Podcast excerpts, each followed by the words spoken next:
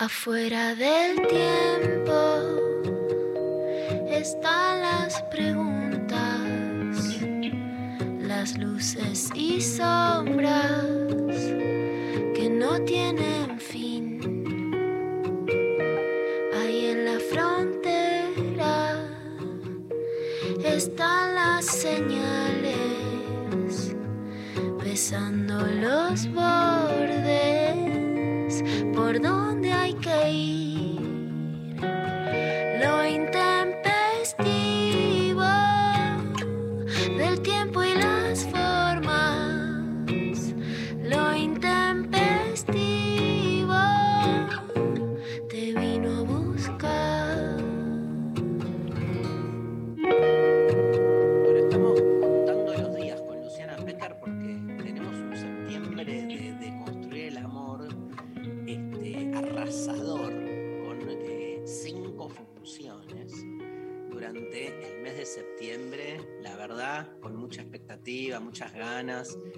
Viajar. Estuvimos viajando igual, yo estuve en Rosario. Lula en Cañada de Gómez, pero este, nos vamos juntos en avión a Neuquén, este, una función agotada el viernes 3 y la segunda por agotarse, así que apúrense. Este, 18 horas, nunca hice una función a las 18 horas, Lula. Vamos a, a tomar el té, comer masita, después pasamos al... Nos encanta acá, masitas, medialunas, tostados. Vamos, vamos todas. No, muchas ganas de volver a Neuquén, aparte hace rato que, que yo particularmente no voy, estuve en la última feria, bueno, bueno, es un lugar que he ido mucho. Este, me- la última vez fui con mis dos hijos varones, me acuerdo. Este, eh, nos fuimos, Mariano, No sé si esas cosas es o que yo eh, no me copo o que no se me invita. Claramente se te invita a todos, ¿no? O sea, qué, qué injusta decir que no se te invita, a todos se te invita. Evidentemente no pudiste, ¿no? Si no hubieras venido. Es verdad. Este, pero. Hice muchos viajes sola con mi hija y con mi hija menor, porque mi hijo mayor no podía, entonces este, el truco era, bueno, viajo con ella, cosa que me encantó. Es, es re lindo. La verdad, fui a laburar y los chicos estaban ahí y, y nada, y est- amaban cuando me iba, en realidad. Uno dice, bueno, perdón que me tengo que ir. Andate, papá, andate. Era como lo- el momento más hermoso. Aparte, se quedaron los dos en la habitación del hotel jugando un cabeza con una media. ¿Entendés? Era como. la felicidad total.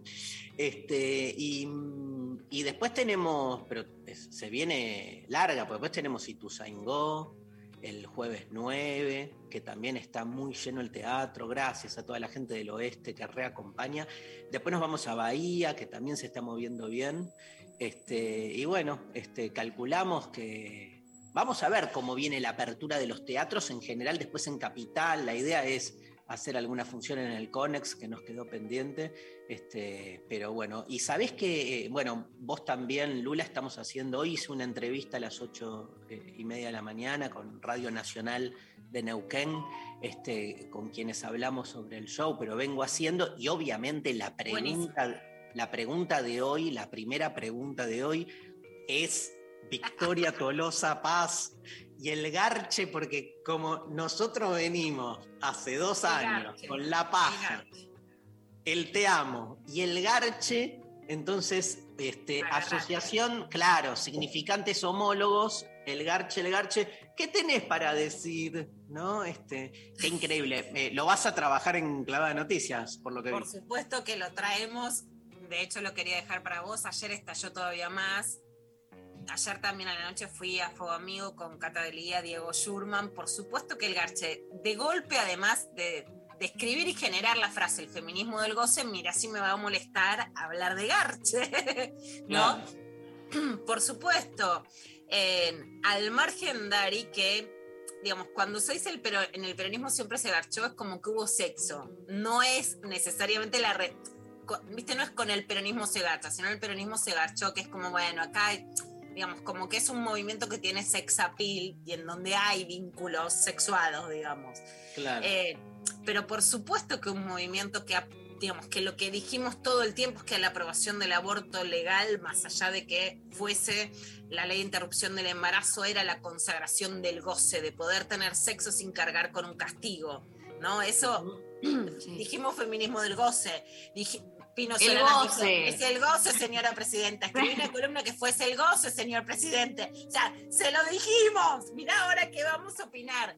Por supuesto que después una puede opinar sobre, bueno, que, que hubiera estado buenísimo que haya más mujeres que pelearon por el aborto legal en Congreso, que estén hoy premiadas y que sean la, la cara de eso. Pero claramente también lo que hay hoy es una ridícula. O sea, los que siempre les importó el sexo cuando lo dice una mujer, ah, están de ofendidos. Uh, qué Sí. ofendidos que están. A Feynman no le importa. Deja de igual- tirarme tiroteos por Igual- WhatsApp. Igual como, como insisto siempre, y, y sé que vengo con, con el. María se dio cuenta de la barbaridad que dije. O sea, los que siempre querían garchar cuando se les cantaba, se ofenden muchísimo cuando otras hablan de garchar. Sí, no, está. Ah, yo, viste, o sea, lo, increíble en, en paralelo, sie- siempre insisto con esto en paralelo, que es que el juego de la política mainstream es este, no importa lo que diga, viste, o sea, este, le, le están buscando siempre al otro cómo hacerlo, cómo hacerlo trastabillar. Entonces, una misma frase este, que se podría este, tomar como, no sé, eh, punto de partida de otro tipo de debate. Sin embargo, o sea, la intención es destruir al opositor, siempre, al, al- al oponente, no al opositor. Entonces, diga lo que diga, ¿viste? Porque si este, es, es eso, y obviamente hablar de estos temas este, en, en- en un dispositivo que lo que busca es destruirte, nada, o sea, este, es obvio que te entran con este tema. No, me cabe duda. Más allá, ¿eh? no, no, no estoy con esto minimizando todo lo que acabas de traer y por lo que vamos a darle vuelta, porque me parece que eso es lo serio de parte nuestra, no entrar en el, en el, en el otro boludeo. Pero me parece como que me agota la política tradicional cuando se vuelve solo una especie de este, confrontación sofística para ver cómo, digamos, derribar al otro en sus... eh, en, sus eh, enunciaciones, en, en sus metidas de pata. No, Tremendo. coincido, coincido, Dari, 100%. De hecho, digamos, al- alguna gente ayer me tuiteaba y, por ejemplo, en lo personal, esto que decimos de la inhibición, no tuiteo porque sé que lo están ridiculizando, porque sé que no hay debate. Entonces Mm, sé que no nos cual. leyeron, sé que no nos escucharon, sé que se intenta ridiculizar, al margen de que también creo que, que, quienes, que quienes más han sostenido este tema con un debate más profundo deberían hoy ser caras, digamos, en caras principales en el armado de las listas y que no es una cuestión si el se gacha, sino la reivindicación del goce que significa adquirir derechos sexuales plenos para las mujeres, para las diversidades y que es, por supuesto, un debate más profundo. Pero sabemos es, que es esta estrategia de la que venimos hablando, Dari, que es, bueno, ridiculizar al otro. Entonces, vos no te defendés de la ridiculez. Cuando el otro te trató de ridícula, no hay nada que digas que te vuelva a dar dignidad de contenido. Entonces, contestar ya no es, eh, digamos, subirte a un discurso real, sino que es que te ridiculizaron porque dijiste garchar y ya está. Es una campaña en Tremendo. sentido Llegaron, absolutamente pobre, pero muy, muy jodida en la instalación de temas. ¿no? Ayer lo que sí decían Sí. Fuego Amigos, que más allá de cuántos votos saquen, esta campaña ya está ganada por Milei y López Murphy, porque hoy garchar es ridículo.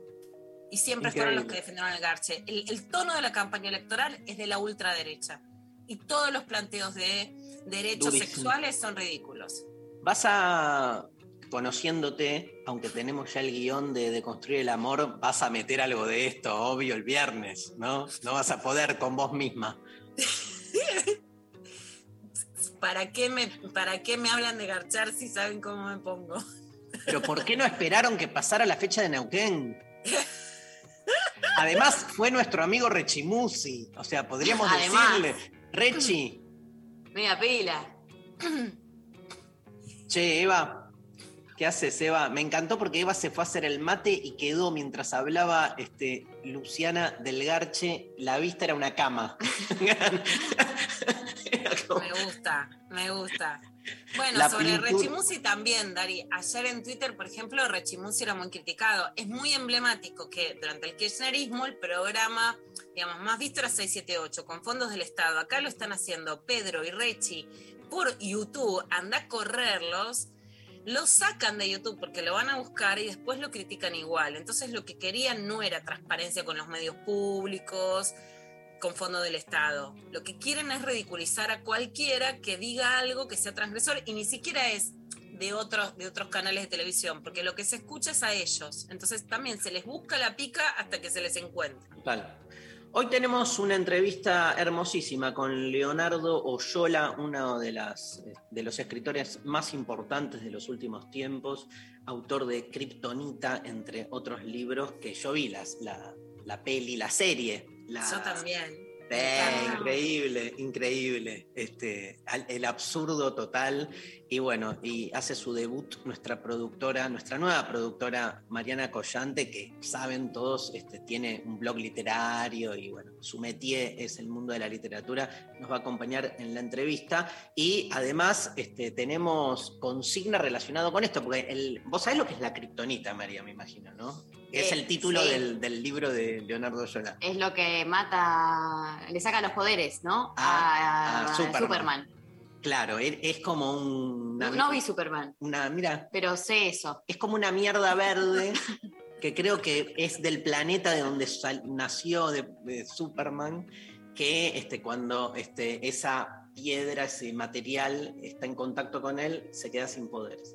Entonces es como una metáfora de cuál es tu kriptonita, y esta es la consigna de hoy, es cuál es, qué es eso o quién es ¿no? Acá este, Pablo González se mandó con la birra, el vino, el salame, el cantín palo, el queso y las pepe. Yo que iba a entrar en una hermenéutica simbólica este, y fue a, a los bifes, este, Pablo, pero la kriptonita es ese punto débil que vos sabés que te hace mal, pero que bueno, nada. Que existe, que está ahí, que esa y está y siempre es posible que, pero que te, que te tienta, porque lo que le hacía la kriptonita también, Ah, lo como era, tenía que ver con su origen, hay algo, y si no la, la, la inventamos, hay algo también de, de eso, de, de tentación. ¿Qué es, ¿Qué es eso que sabes que te hace mal, pero que igual te tienta? Y mucho de lo que se puede decir, ¿no? Porque obviamente, Sí. este, y, y quien gane, Y están participando quienes respondan la consigna eh, por, eh, estamos sorteando dos ebooks de Ultratumba, que es la última novela de Leo Yola, así que quienes participan respondiendo al 11 39 39 88 88, mandándonos sus audios, sus mensajes, también a través de arroba intempestivo en las redes sociales, están participando por eh, Ultratumba. Yo algo de la comida y la, la miro a mi mejor amiga Luciana Pecker, la putita golosa. Yo algo de la comida, no, no, o sea, me parece que es de las kriptonitas que nos atraviesan a todos, porque este, justo, digamos, la, la comida tiene esa, eh, esa ambivalencia, que por ahí lo que más te gusta te hace más daño a veces en términos de salud. Y entonces, este, no es que dejas de comer, aunque deberías, pero asumís que te hace mal, digamos, este, la, la Después hay vínculos kriptonitas que este, nuestra época los ha llamado tóxicos, pero digo, la toxicidad tiene que ver con que es algo que también necesitas, sabes que te hace mal y, y- y sin embargo te aferras a eso, ¿no? Hay, hay algo de ese chongueo asimétrico que es muy de la kriptonita, que es cuando estás enamorado o enamorada de alguien que no está enamorada de vos, pero que entonces o sea, hablando de garche, garchar cada tanto y vos sabés que ese garche vas a estar un mes hecho poronga, dado vuelta, porque te vas a quedar enganchado con algo del amor que el otro no tiene. Pero no podés no ir y garchar. Bueno, Esa es kriptonita, Sí, digo, no, no, digo que no, no digo siempre, Maru, digo que cuando lo no, haces obvio. es porque te puede la kriptonita. La comida, después hay, hay ciertas cosas. Te digo que todos estos temas, Pecker, la otra vez revisaba la apología de, de- de- de Sócrates, uno de los libros donde Platón cuenta la defensa que hace Sócrates. Y cuando Sócrates se pelea con su época, habla de los mismos temas. Le dice a los jóvenes, "Hu- huyan, ¿no? Escápenle al poder de. justamente este, la fama, el dinero, los placeres. Digo, lo- los grandes. Todo. Claro, bueno, pero los grandes interpeladores siguen siendo los mismos, ¿no? Las kriptonitas de siempre. Vos tenés ahí una ubicada, este, pero no digas, sé que hay algún, a- algunos con nombre y apellido, pero no, no lo Ah. digamos. No, no. Yo no nombro con nombre y apellido. Mira, Yo si tampoco. nombrara, tengo, si tengo. si me quisiera, si fuese mala, ¿sabes? ¿Sabes? Tengo un, tengo un listade. Bueno, no, claramente mi kriptonita son los hombres. Me hacen daño, me buscan, les gusta más lastimarme que disfrutarme. Pero me gustan. Tremendo. Tremenda declaración, ¿no? Fuertísimo. Yo creo que va, va a tapa de. Tiene el mismo, la misma entidad que Victoria Tolosa Paz diciendo en el peronismo siempre Una- se garcha. Una, en la tapa de una revista que sea Los hombres son mi kriptonita. Bueno, está el tema, ¿no? De Nati Oreiro. Ay, que- ¿Cuál? bueno, mi veneno. Ah, sí, total. Totalmente. ¿no? bueno, ¿nos Eh, repetís? María Stanriver. 11 39 39 88 88 nuestro WhatsApp. ¿Cuál es tu kriptonita? Eh, yo creo que mi kriptonita es eh, el celular, las redes sociales, algo de eso es medio Ah. una kriptonita. Sí. Eh, No, está bien. o- sí, Como que sí. sí, basta, basta y es, es adictivo. Como- Es adictivo, es adictivo y llega un momento, no, no quiero decir que siempre hace mal, pero llega un momento que en cantidad me termina haciendo mal o, o no hago las cosas que tengo que hacer por estar mirando TikTok tres horas seguidas, entonces eh, Sí. es una kriptonita. Hay kriptonitas como más, más, más simbólicas, ¿viste? Más abstractas, este, no sé, la, la autoexigencia, por ejemplo, ¿viste? Esas cosas de este, Qué ciertas buen ob- ejemplo. obsesiones. Y yo, yo en eso me fui curando lentamente, pero he tenido. ¿Qué pasa, Pablo González? Audios de 30 segundos máximo, queridos oyentes, por favor. Manden audios. Manden audios, 30 segundos máximo. Esperamos este, y, empecemos con todo, con Dale. música. ¿Te parece? La leyenda cuenta que el tema Ji Ji Ji surgió cuando Sky estaba zapando con su guitarra en el balcón mientras recordaba melodías de Jimi Hendrix. Se encontraba acompañado por la negra Poli y el indio Solari, quien, tras escuchar la introducción de la canción, agregó el famoso estribillo. No lo soñé. yeah". En una entrevista en el 2007, el cantante recordaría sobre Jijiji. Yo estoy hablando de la psicopatía, de la paranoia, de todos esos males del promedio de la cultura rock. Porque esta cultura ha pasado por diferentes etapas, como cualquier cosa que nace, se desarrolla, crece, se remata. Hubo momentos de plenitud, de euforia, de politización, de bajón, de introspección. Todo eso ha pasado casi como un pulso vital y yo creo que las canciones que uno hace, aunque no quiera o aunque lo haga mal, tan como una pintura de cómo se vivían ciertas cosas en cada momento. Respecto al título del tema, agregó, para mí es muy significativo porque ji, ji, ji es una risa medio perversa, marca una bidimensionalidad. Porque es como que todo lo que está diciendo no es ninguna afirmación. Porque si tenemos el cuchillo sobre la mesa, es simplemente un cuchillo. No es bueno ni es malo. La cocaína es una cosa, no es la culpable de nada. Bueno, esto nos dijo Fuertes declaraciones. Fuertes declaraciones y este, Kriptonita de muchos con la cocaína. Ni hablar, ni hablar. Arrancamos la mañana de lo Hacer intempestivo. poco, ¿eh? todo el mundo, con todo. Arrancamos, Patricio Rey, los redonditos de ricota. Ji, ji, ji.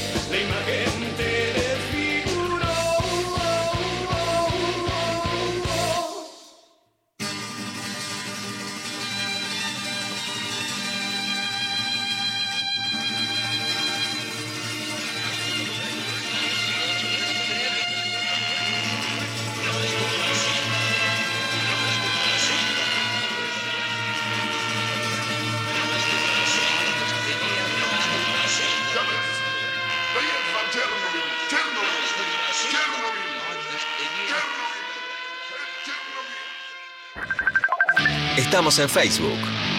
Nacional Rock 937. Espacio cedido por la Dirección Nacional Electoral. Entendemos lo escuchar a Alberto. Hablar todo el día de Macri, a Kicillof, todo el día de Vilán. Dejate de romper las pelotas, que la gente quiere resolver el problema. Ni de un lado ni del otro. Del lado del futuro. Florencio hace bien. Lista 508. Frente Vamos con Vos. Precandidatos a diputados nacionales por la provincia de Buenos Aires. Florencio Randazzo. Carolina Castro. Cacería de personajes, encuentro de personajes en realidad. Por favor, tenemos acá con nosotros a un músico rumiante, a Sebastián Paz. La noche se abre sin vuelta atrás. La La frontera. Cuando llego al borde del escenario hay una rampa que era muy empinada. Le avisé a los plomos, mirá cuando esté en la mitad de la rampa puede que me flaqueen la fuerza y ahí me puedo caer yo con la, con la silla de rueda me mata a mí. Cruzando los límites marcados en mapas que ni existen. Y cuando llego arriba del escenario así, ¡plan! cae la silla de rueda y llega una ovación terrible. Y ahí, heme aquí, viendo que una multitud me ovacionaba y no pude más que ver. Yo caí en la tentación y saludé con la Martes a sábados, de 0 a 2, con Coco Frontera. Por 937 Nacional Rock. Hace la tuya. Espacio cedido por la Dirección Nacional Electoral. Soy Facundo Manes y para mí la educación y el conocimiento no son eslogans. Es lo que cambió mi vida. Pero la enseñanza en nuestro país se quedó en el pasado. Es tiempo de una revolución del conocimiento. Es tiempo de dar el paso. Facundo Manes, precandidato a diputado nacional por la provincia de Buenos Aires. Lista 506. Juntos. Buscar. Conectar. Conectar. Encontrar. 93. Nacional Rock. 7. Espacio cedido por la Dirección Nacional Electoral. Soy Cintia Houghton y porque creo en Dios, sé que necesitamos más cristianos en el Congreso. Lista 501. Más valores. Diputados nacionales por la provincia de Buenos Aires. Cintia Houghton y Gastón Bruno. Abren un paréntesis en medio del día. Hola.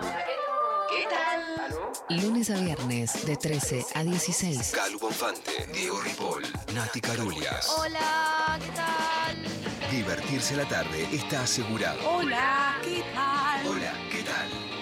Por 937 Nacional Rock. Hacé la tuya. WhatsApp 11 39 39 88 88. Nacional Rock. Lo intempestivo te vino a buscar. Las películas de amor son mi kriptonita, porque sé que me hacen verga, pero las quiero ver igual. Me hacen mal todas, las que terminan bien porque envidio el final feliz y las que terminan mal porque me generan una transferencia con mi propia mi propio existir. Y ve, las veo y hago catarsis, que es la vieja forma de la poética aristotélica que tiene que ver con el sentido del arte, que te ayuda a... ¿Qué dice la gente de María? Hola Intempes querides, qué hermoso shock de energía a los redondos a la mañana. Mi kriptonita es sin duda la paja, la modorra, la, el fiacón, como decimos en Córdoba. Procrastino todo lo que me gusta hacer y después lloro porque no disfruté mi tiempo libre. Mirá toda la data que nos están dando para, para el viernes. que igual. Bueno, mi kriptonita física es que yo tengo una anemia que me genera taquicardia. Entonces quiero ser una mina súper activa y cuando no puedo y, y tengo taquicardia y me quedo en la cama, como que lo odio. Y Sí. es mi kriptonita que me da taquicardia. Sí, pero ahí hay un motivo físico. Lali, que pone yo también, este, empatizando con la oyente, me parece que van por el lado de la. La de- no es desidia, ¿no? Es como. Desidias mucho, es como la, la paja. Sí, es la paja. en el sentido, Dari, que, que, que bueno, que por eso surgió analizar la paja, porque por Total. supuesto que estamos a favor de la masturbación, pero ¿por qué analizamos la paja en deconstruir el amor? Porque, porque hoy es símbolo de, ah, me da paja. Esa paja que es como, "Buah, ¿para qué? ¿Para qué Yo cruzar? creo esto, y le voy a dar un consejo a mi compañera de trabajo, Lali Rombolá. Yo creo que la paja, este, que está mal si uno se queda con culpa, pero si uno se queda tirado en la cama porque te da paja, pero disfrutás estar este, y lográs como cortar el, el, ¿no? el vínculo con la culpa de no estar siendo productiva, está todo bien. Me copa ese consejo. Sí, es difícil. Por ejemplo, hoy no, no, mi, mi hijo menor no fue a la escuela. Porque me dijo, no me puedo despertar, pa. La cara de la bebichula, la cara de la bebichula. Le digo, ¿tenés? ¿Pero tenés algo? "Eh, no. ¿Tenés algo importante? "Eh, no. ¿Vos te creés que a las diez y media cuando se despertó vino con culpa? Bueno, pero a esa edad no. Se sentó, desayuno, se puso a desayunar, se em- empezó a leer un librito que me regaló la Mira. gente. Estuve el sábado, después te cuento, estuve en Tecnópolis con Sole Barruti en el marco de la feria del productor al consumidor, llenísimo todo, y un montón de gente que me regaló mermeladas, berenjenas al escabeche, libros. Hermoso. Ay, traje qué todo. lindo. Y habían unos libritos hermosos que se llevó mi hijo mientras. Nada, ahora está ahí en la compu. Cero culpa, ¿entendés? Fue como. Bueno, es verdad, pero recuperemos algo de la niñez que te permite ese corte. Bueno, ¿me lees? Sí. Sí. Eh, por Instagram nos dicen, laburar de 9 a 18 en una empresa haciendo algo que me aburre. Ah, Bueno, la vida. O sea, claro. es una criptonasa. O sea. El trabajo, el capitalismo. Eh, Claro, pero sería como que te tiene que te tiene que tentar algo. No hay tentación ahí. claro, Ponele. bueno, es que No, capaz que bien, la parte de la tentación es fue lo que agregamos. La, la maldición, lo que te quita fuerzas. Sí, está bueno, bien, ojo. entra. la- Es lo que te quita fuerzas. Pero hay, Eh, hay algo del capitalismo que también nos, nos agarra, Que te tienta. que te tienta, algo del Sí. consumo. Ah, a mí el capitalismo, bueno, yo te voy a decir, ¿Y a quién la no? marca central del capitalismo es mi, mi kriptonita. Obvio. Obvio. Renuncio a combatirla. Eh, Guillermo dice por Instagram, mi hijo, difícil explicar el amor, pero es mucho. Porque, claro, el punto, su punto débil. Y sí, es un punto débil. Se la puede interpretar de distintos modos, esa idea. ¿Viste cuando te dicen cuál es tu punto débil? También tiene esa cosa de aquello que me eh, expone, ¿no? Aquello que me Sí, que expone. te da un miedo. Sí, Sí. que Por ejemplo, estas dos noches que, que desaparecieron dos adolescentes, no pude dormir, entraba a revisar a ver si habían aparecido porque no lo podía soportar. Tremendo. Te da, Em, te da un miedo, es como que te dan miedo los otros, los tuyos, Bien. les hablás, ¿viste? Decís, mira esta noticia y les hablás como una demente. Julieta dice, las malditas ex. La palabra maldita fue eh, antes Sí, de- fue muy clave, muy clave. Perras, perras. Porque quedas enganchado, ¿no? Es como la. Quedas enganchado en el fantasma del otro. Eso es tremendo. Es una kriptonita, pero ahí es como. Nada. Yo creo que algunas relaciones de pareja o algunas relaciones familiares lo que tienen, que para mí es muy kriptonita, es como que conocen tu debilidad. Yo eso lo siento, pero tal cual. Superman. O sea, como que saben dónde pegarte porque te va a doler, porque te va a dejar débil, ¿no? Cuando hay relaciones de mucha, que, que más allá de ser exparejas, generaste mucha confianza y conocen tus puntos débiles. Y eso es re kriptonita. Tremendo. No hay que mostrar los puntos débiles. No, pero sí hay que escuchar audios. Empezamos con el primer audio de la mañana. Las demostraciones de cariño, tipo que me hagan sentir que yo estoy, que yo importo, que mi presencia, mi voz está ahí, es como mi kriptonita, porque no me importa quién sos, puedes ser la persona más tóxica en mi mundo, como que me va a tirar mucho más eso que lo otro, y es como estoy en un tire afloje constante, decir, no, no, no, esta persona no me hace bien en la vida, pero cómo me hace sentir bien, bueno, el resumen de mi última relación, básicamente, pero un poco por ahí viene mi respuesta.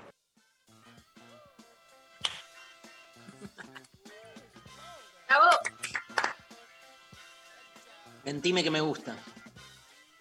Claro, si soy importante para vos, bueno, quédate. Yo le he llegado a decir a mi pareja, aunque no estés sintiendo en este momento, decime lo que necesito escuchar, por favor. Ah, Haz el esfuerzo, porque eso es el amor. Y me dijo, dale, y por eso es mi pareja. Yo estoy a... es para aplaudir. Es para aplaudir que nada, que lo damos todo en este programa. Estamos contando todo, estamos poniendo nuestra kriptonita así. Es para aplaudir. ¿Por qué aplaude María? Porque algo la representa, de hecho. O porque no estaba escuchando. O porque no estaba escuchando. Que es lo, O lo porque estaba usual. mandando al Estaba grupo- mirando el celular que es su kriptonita y dije, No, Claro. pero porque estaba mandándole a- con la producción, eh, Pero escucha, ¿Qué pasa? Es- escucha como ¿Vos la, viste el la- alma entera? escucha La la cadencia, Escucho la cadencia escucha la cadencia que termino como ta ta ta ta ta ta ta ta ta. Pero pude haber dicho cualquier cosa, ¿entendés? Ay, aplaudo. dijiste una cosa que a mí me partió el corazón, ¿viste? Yo No, no, pero me tengo que recuperar de lo que dijiste. En la elección de, de- de los vínculos, yo prefiero una persona que tenga esa libertad. No es que esa persona no me quiera, es que este, por ahí no, no, la gente no, y, y vos sabés que yo creo en esto, Luciana, no, es- no creo en el amor continuo. Hay momentos donde estás con la cabeza en otra cosa. Entonces, viste, y justo uno está más mimoso que el otro, ponele, porque el otro está, no sé, tiene que entregar un trabajo, no sé qué. Y es como, ay, y el otro dice, no, mira, no estoy, bueno, pero así, así como que sí, un ratito y listo. Eso es. No, yo soy de esa línea. Eh, sí, pero ahí tenés que encontrar i- interlocutores, porque a veces te dicen, no, yo creo en la espontaneidad y la autenticidad. Dale, me. Chupa. Chupala, boludo. Es que Claro. la kriptonita ya la encontró el psicoanálisis, además. A ver, si no te quisieron lo suficiente tu mamá y tu papá, a ver quién sale vivo de esta. Yo ni un poquito. Yo ni un derrame, ni un derrame liberal de eso, ni un goteo. Bueno, quedas con la kriptonita de necesitar amor, es nuestra kriptonita. La, la kriptonita son los padres. La kriptonita interespacial son los padres. Depende qué padres, ¿eh? Para que, para que estos pibitos que le damos amor y nos mandamos un par de cagadas no se crean que es igual. Los padres siempre somos un poco kriptonita, pero antes eran mucho más kriptonita que nosotros. Quiero- sépanlo. Otro audio. Hola, Intempes, ¿cómo andan? Bueno, los puedo escuchar hoy por fin porque hace dos días que estoy con fiebre. Digamos que mi kriptonita fue la segunda dosis de la Sputnik en este momento, bien concreto. Pero también lo pienso como la kriptonita como algo que te pone, que te expone, que te hace sentir vulnerable, pero no tiene que ser necesariamente malo, ¿no? Eh, pero a mí me pasa con la música, por ejemplo, eso, que, que- que es uno de los lugares donde me siento re vulnerable, me emociono de una forma que no, no puedo controlar. Así que bueno, algo de eso, ahí la música podría ser mi kriptonita. Bueno, la vinieron a buscar directamente. Terminó interrumpido el mensaje porque la policía llegó. Este, gracias, gracias. Este, la kriptonita hace mal, lo mataba Superman, dice Pablo González, peleándose con entre esta interpretación de que hay una kriptonita que te puede hacer bien. Eh, Que a Pablo no le vayamos con metáforas. Me gusta, la, me gusta lo de la música que dice la Sí. oyenta, en el sentido de que, nada, como que esto de que te expone, de, eh, te estremece, ¿no? Esto de no, no poder. A mí me pasa mucho posta con, con, con- con el cine, como contaba antes. O sea, me engancho mucho, soy, soy muy enfermo. Entonces me, me agarra un ataque de llanto desconsolado viendo una escena de una película, que obviamente estoy llorando por otra cosa, pero digamos, este, y voy igual a verla. No es que digo, ay, mejor no me meto acá porque no, me arrojo igual. Che, me enganché mucho con el reino. La estoy viendo full, me quedan dos capítulos. Me encantó, estoy muy, muy enganchado. Vamos a ver si en los próximos días la tenemos a Mecha Morán para hacerle una entrevista. Le voy a preguntar de todo. Bueno, este, mm, música. Dale. Que tenemos una clavada de noticias tremenda. Querido Pablo González, este, me encantan. Volvieron la- los informes de música de Pablo González que marcan, digamos, un- es una marca este programa. Este, y vuelven los Beatles, ¿sí? Eh, uno- ¿Vuelven? Vuelven los Beatles. Uno de los discos, vuelven acá, más revolucionarios de los Beatles fueron, fue el, el álbum blanco. Yo me acuerdo cuando lo compré y dije, me acuerdo que lo empecé a escuchar y dije, ay, pero como que era muy distinto a todo. Yo no conocía, me había enganchado con los Beatles, pero no tenía tanta, tanto su historia. Lo vi en una disquería, me pareció increíble, lo compré y durante un tiempo dije, qué error de compra, porque no conozco No. ninguna canción, no conocía una o dos. Y, de- y después se volvió mi disco favorito, ¿no? Pero bueno, nada. Este, Lennon eh, originalmente quiso que su título fuera Maharishi, el título de esta canción que vamos a escuchar, que los Beatles al final se la cambiaron por Sexy Sadie, para evitar posibles litigios por los versos del tema con el Maharishi Mahesh Yogi. es evidente que John no tenía la mejor de las impresiones sobre el Maharishi cuando se marchó de la India. Según sus propias palabras, se fue muy desilusionado. Todo empezó cuando se extendió el rumor de que el Maharishi tenía interés sexual en una de las chicas que estaban en el curso, contraviniendo sus propias reglas. Los Beatles empezaron a creer que tan solo iba por su dinero, así que finalmente abandonaron la ciudad de Rishikesh, aunque ninguno de ellos, a excepción de John, tuvo roces tan acalorados y tan abiertamente adversos con el gurú. Lennon una vez dijo de la canción, fue inspirada por el Maharishi. La escribí cuando ya habíamos guardado los sacos de dormir y nos íbamos a la mierda. Esa fue la última canción que escribí antes de abandonar la India. Solo la llamé Sexy Sadie con el verso Maharishi, what have you done? You made a fool of, of everyone. Maharishi, ¿qué has hecho? Te burlaste de todos. Solo usé la situación para escribir una canción calculadamente, pero también expresando lo que sentía. Me despedí del Maharishi con un mal sabor en la boca. Ya sabes, parece que mis partidas no son siempre tan agradables como quisiera que fueran. ¿Cómo se nos murió Lennon No, tan joven? Después de regresar a Inglaterra, John Lennon grabó la letra en un pedazo de madera con el nombre original Maharishi. La versión de estudio fue cambiada solo después de que George Harrison le insistiera en que la canción debía tener otro nombre y lo persuadió de ponerle este título. Los Beatles en lo intempestivo, Sexy Sadie.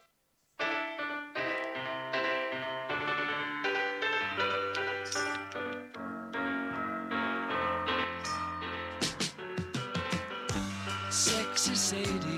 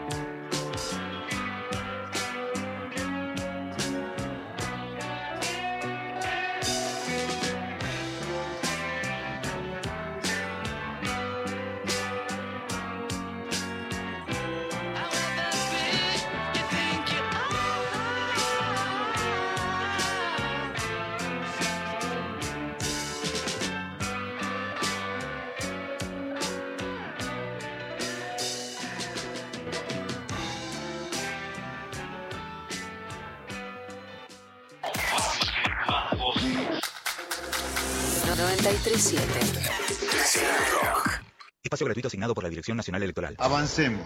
Avanza Expert. Avanza Libertad. Avanzás vos. José Luis Expert, Carolina Píparo, precandidatos a primer y segundo diputados nacionales por la provincia de Buenos Aires. Avanza Libertad. Lista A, Libertad 503. Los miércoles a las 20, Ni cabida. Está del otro lado Gabriela Mancilla. Ella es la mamá de Luana, que fue la primera niña del mundo en ser reconocida en su DNI con el género autopercibido. Ivana Sherman y el área de género le dan voz al feminismo y a las disidencias. Hemos aprendido que lo que las niñeces necesitan es que se les escuche, que se les respete, necesitan el abrazo y basta de encasillamiento. El avance es enorme, la resistencia también es enorme. Cuanto más avanzamos, eh, más nos gritan no te metas con mis hijos. Mica Vida, miércoles de 20 a 21 por 937 Nacional Rock. Hace la tuya. Espacio cedido por la Dirección Nacional Electoral. Votan lo mismo, son lo mismo. Acompáñame al Congreso a enfrentarlos. Gómez Centurión, precandidato a diputado nacional, provincia de Buenos Aires. Unión por el Futuro, lista 505 azul. Pelear, Sufrir. Caer. levantarse. 937 Nacional. Nacional Rock. Rock. La Vara de Noticias. Con Luciana Pecker. Libertad. Sin farsa. Luciana Pecker y un nuevo clavado de noticias. Bueno, vamos con todo. Ahora sí, nos hundimos en el, en el garche y en el debate de esta, de esta semana. Victoria Tolosa Paz, que es la primera precandidata a diputada del Frente de Todos por la provincia de Buenos Aires, estuvo con Pedro Rosenblatt y con Martín Rechimusi en el ciclo de YouTube, ¿no? Sí. Hey, Mari. en el programa de YouTube Sabiendo que es eléctrica, que hacen ambos los domingos, creo que a las 10 de la noche, a través del canal de YouTube. Bueno, y dijo esto. Harto de los aforos. Están desesperados. Están harto, quieren bailar, ¿viste? No bueno, sé. bailar y también quieren- coger también. La gente quiere coger. La gente quiere Es así, coger. Victoria, ¿Cuándo se va a volver a coger Sí, este por favor, no el coge pa- nadie. Es tremendo porque el peronismo, el peronismo siempre se garchó, perdón. Sí, el peronismo sea, marchado. Bueno, ya Es tenemos el título. Ah, bueno, mañana. Clarín. Cualquier en el peronismo se garcha. tenemos campaña. Somos país. Con el peronismo noches, se garcha, se Claro, o sea, distribuye porque- y se vive. Y sí, y sí, porque nosotros realmente vinimos para hacer este, posible la felicidad de un pueblo y la de una patria. Claro. Y no hay felicidad de un pueblo sin garchar, perdón. Yo, Y sí, no, la verdad que está bien. O sea, La ¿viste? verdad que sí, O sea, la verdad que somos sí. así, Es ¿viste? Somos así. Bueno, entonces, volviendo, porque Yo me creo que ya, o sea, ya te compraste a todos. A partir de ahora, Yo o sea, lo que digo es la que, gente lo quiere que digo- comer. lo que digo es que es parte importante de la vida. Sí. El baile, el disfrute, el, El goce, ¿no? totalmente. Bueno, Goce. entonces también no lo vamos a ocultar. Somos seres humanos, nos gusta gozar, nos gusta divertirnos. Sí, Entonces, ay, ¿quién- Bueno, a partir de esta frase, toda la que se armó, ¿no? Por supuesto que en sí mediáticamente lo que significa es que están buscando que ni siquiera figuras, digamos, que hoy son emblemáticas, digamos, eh, de un, de un matiz ideológico. Están haciendo un programa en YouTube y los medios los buscan. Martín decía en broma mañana tapa de Clarín y los han buscado para que sea tema nacional. Entonces, no está 678, no está en la televisión pública y van a buscar un programa de YouTube que además, como todo programa de YouTube, tiene que ver con también con un lenguaje y un código de culto. Somos países, Martín, que se ríe del mundial y de las banderitas y que todos sabemos lo que está diciendo, pero que se toma para distorsionar y para justamente banalizar y que no hay manera de, de correrte para que te corran, digamos, ¿no? Eso en primer lugar. Después, ella en realidad está hablando de que los pibes quieren salir a bailar y de las aperturas. Ahí hay mucho para decir porque, por un lado, cuando empieza el aislamiento, yo escribí una nota que es, bueno, hay un corralito sexual. Como un corralito de dinero, hay un corralito sexual que además generó comportamientos diferentes en la sexualidad de las personas, porque no es que nadie pudo garchar con alguien desconocido en este tiempo, pero por ejemplo, a los adolescentes realmente les cuesta más el inicio de la vida sexual con estos dos años de aislamiento. No es que están hablando de algo que no lo vemos. No fueron a fiestas, no hubo cumples de 15.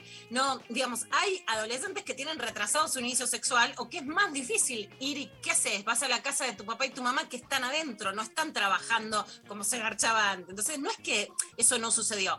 Sí me parece que hay un gobierno que puso medidas muy estrictas que afectaron la sexualidad y que después te dice que todo se abra en el medio de que llega la Delta y hay un discurso político realmente que es difícil de canalizar. Ahora, no sé por qué ahora no se va a poder hablar de que las medidas de restricción afectaron la sexualidad y que de hecho las mayores aperturas pueden generar otro, otro nivel de vínculos sexuales o son necesarias también para la sexualidad.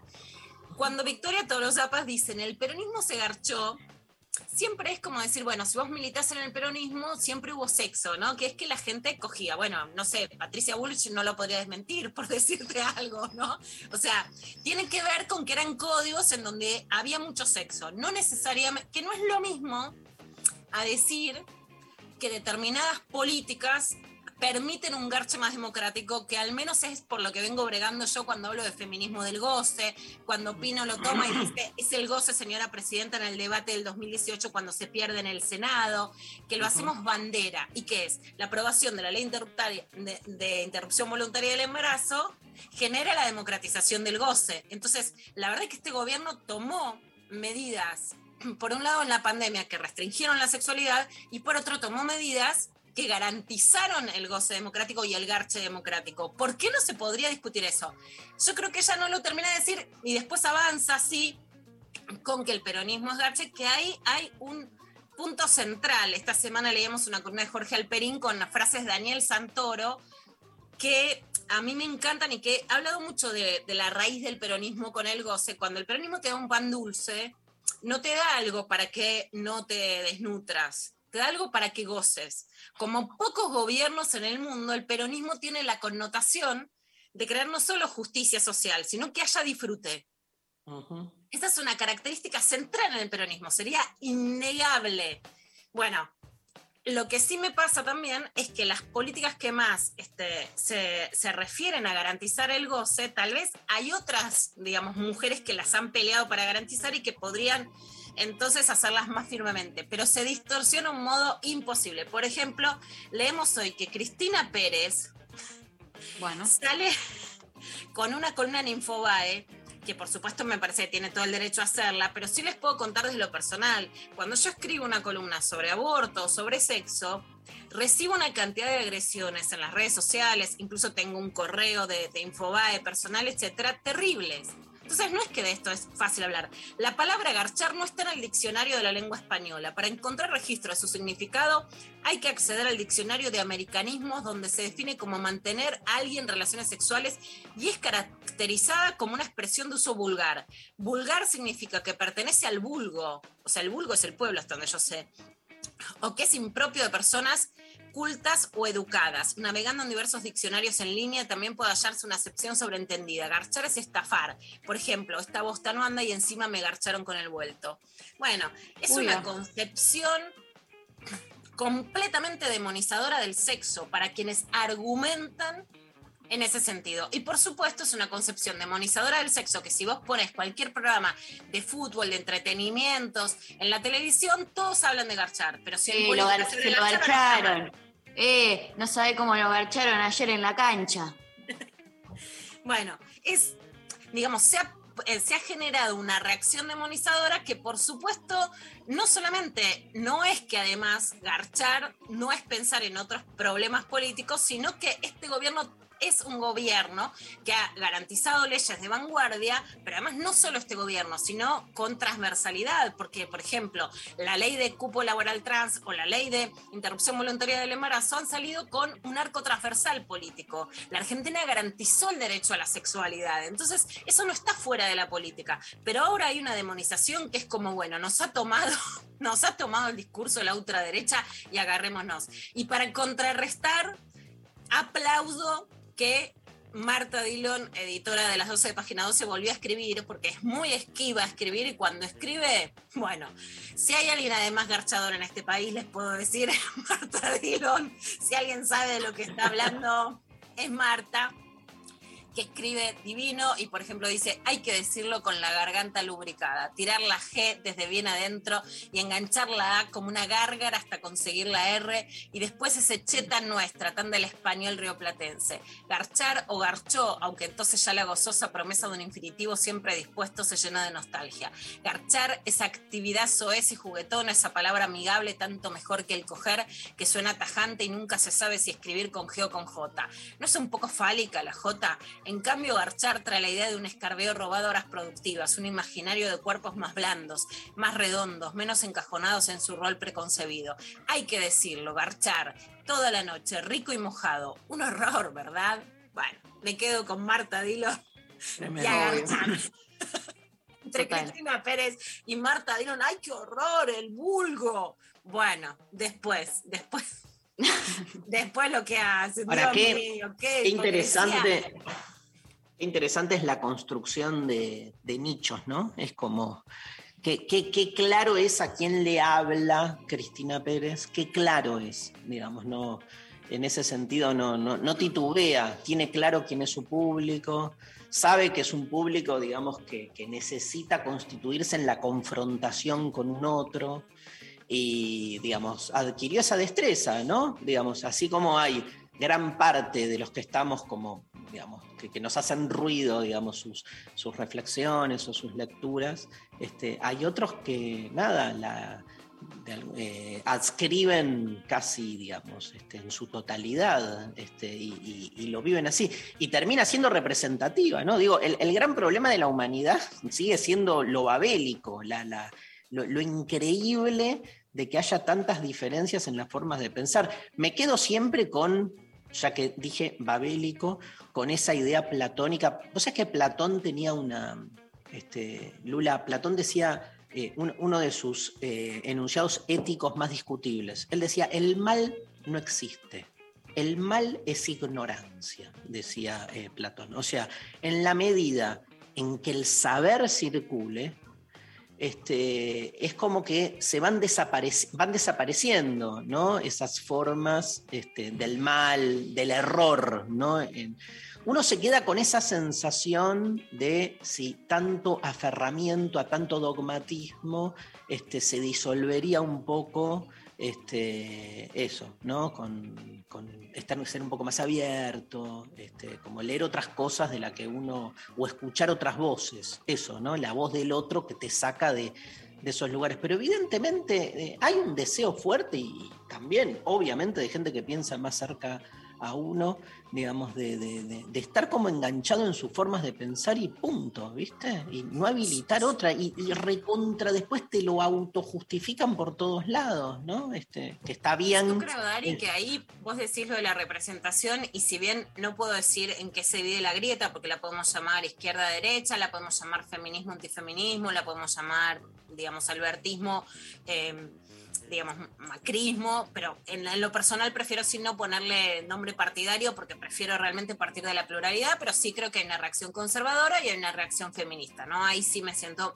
más eh, representada. Pero sí creo que esto habla de una virtud de estos sectores reaccionarios que saben encontrar un lenguaje, que además saben que si los varones dicen esto son castigados y entonces supieron encontrar mujeres que representan esto que tienen todo el derecho de escribirlo como mujeres y que el gran problema de la situación de hoy es que los sectores más cercanos al feminismo o a ideologías, digamos, más populares, están cuestionando todo el tiempo a quienes escriben, erijan, ocupan un lugar de representación, como vos decías, mientras que los sectores reaccionarios son mucho más organizados, como los, digamos, no es que sean un ejército, pero más parecido a la forma vertical de, de un ejército. Y entonces, bueno, Sí. Cristina Pérez, ahí vamos.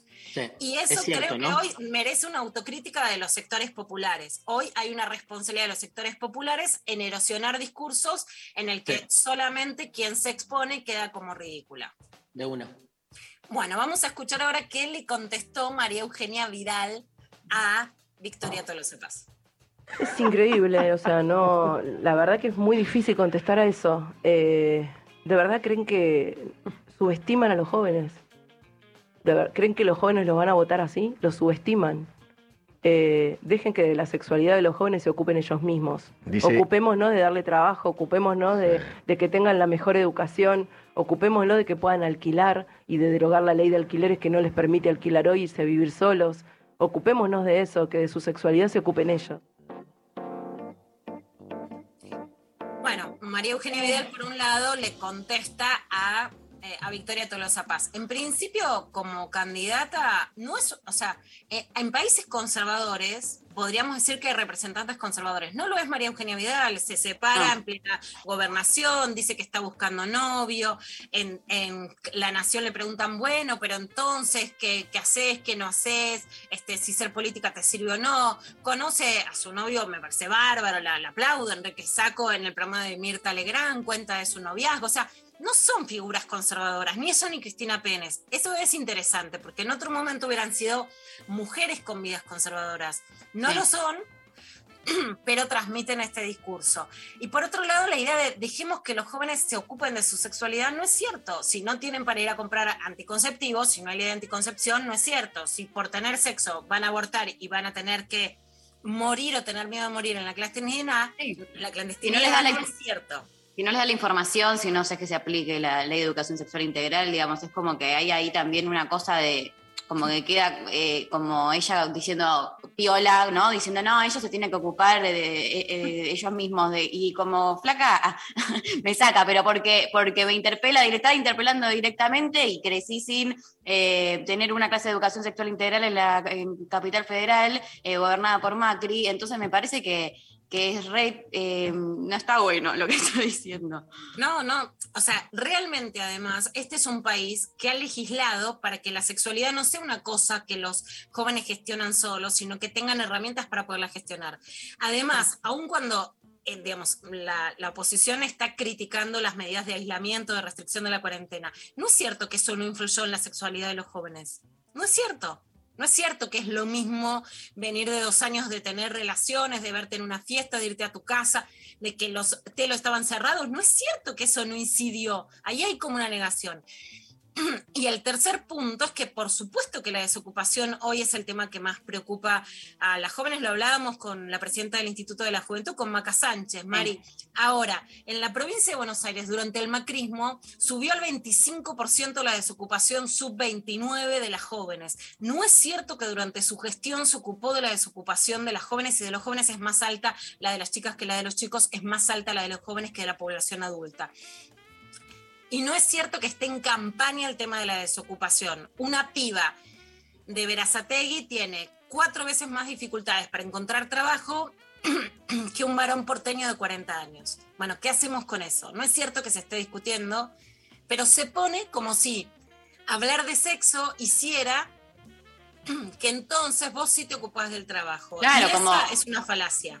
Como que el- entonces, eh, ellos sí lo tienen en agenda, ellos sí lo- les, les importa eso, ay, y los otros no, porque está hablando de garchar, entonces eh, no, no, sé, eh, no, es- no es parte de su plataforma, de, de las, de las cosas que se ocupan ellos, ¿no? Como algo de esa idea que, que esto, ¿no? Que, es completamente falaz y que...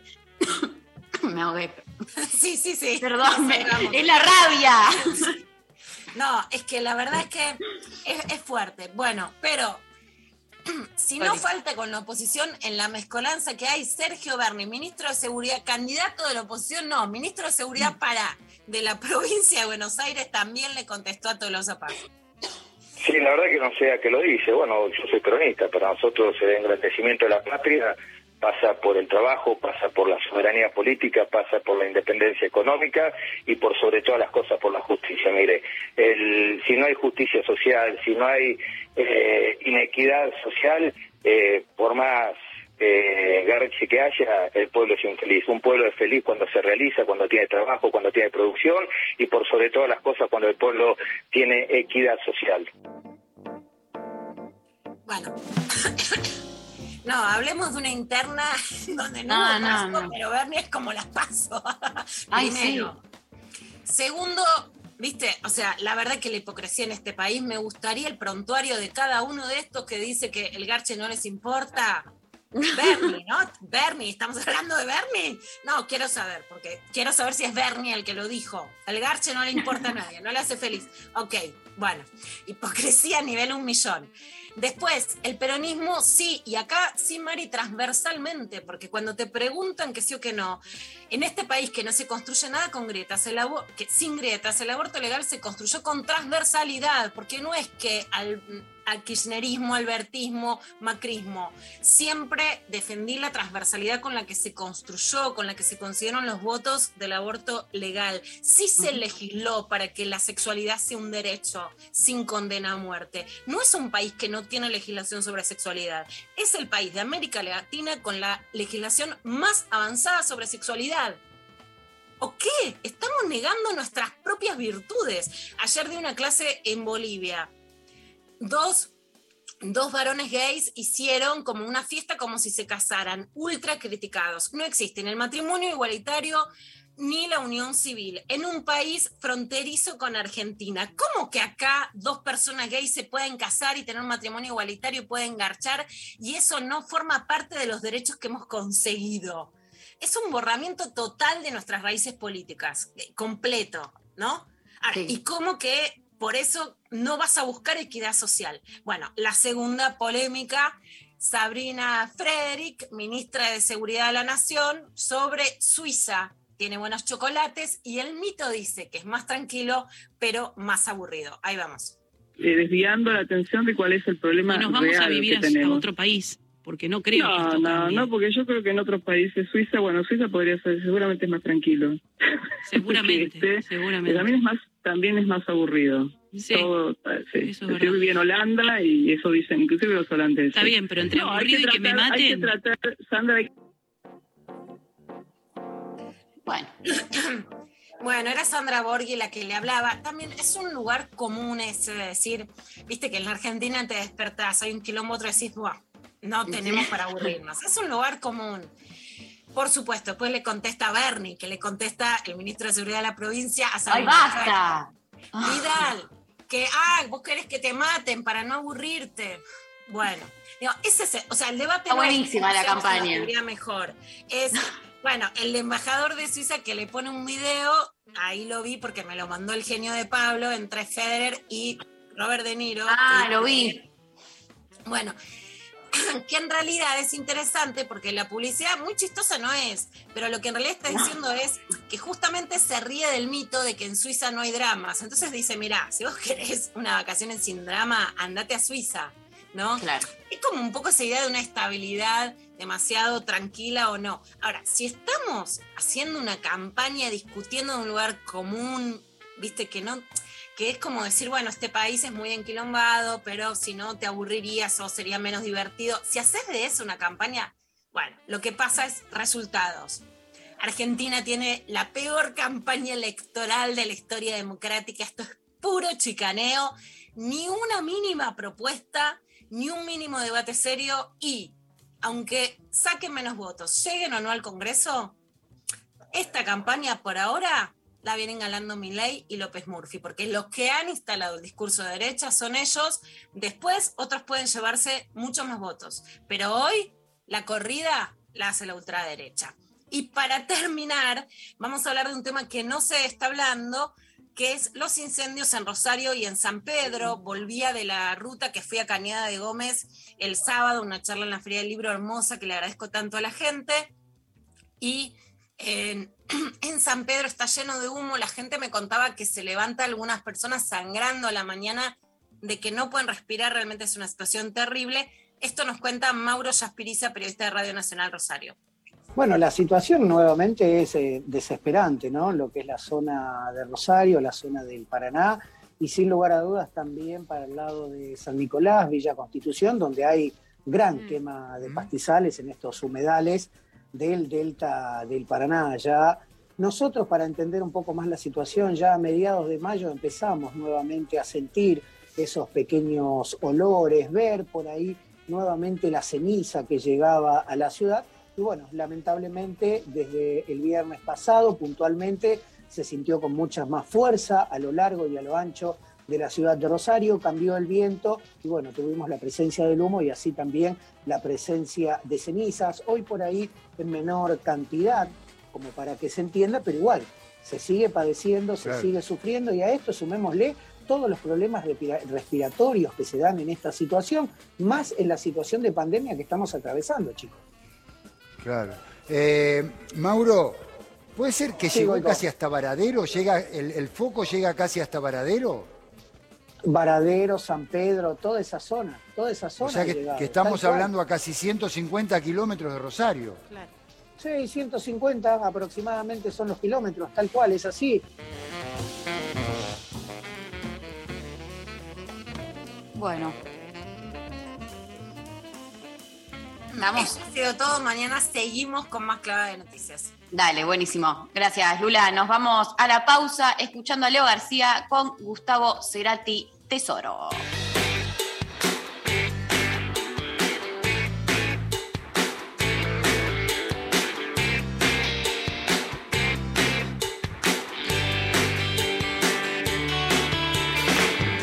Hablas de mí y no sabes quién soy. Si estoy acá o me caí de un planeta. Como un cometa que nadie vio. Ah, me ves a mí y crees que soy yo. Ah, Hablas de mí y no sabes quién soy. A quien amé a quien odié de veras. Nunca sabrás si digo la verdad. Ah, porque no sé qué mentira quisieras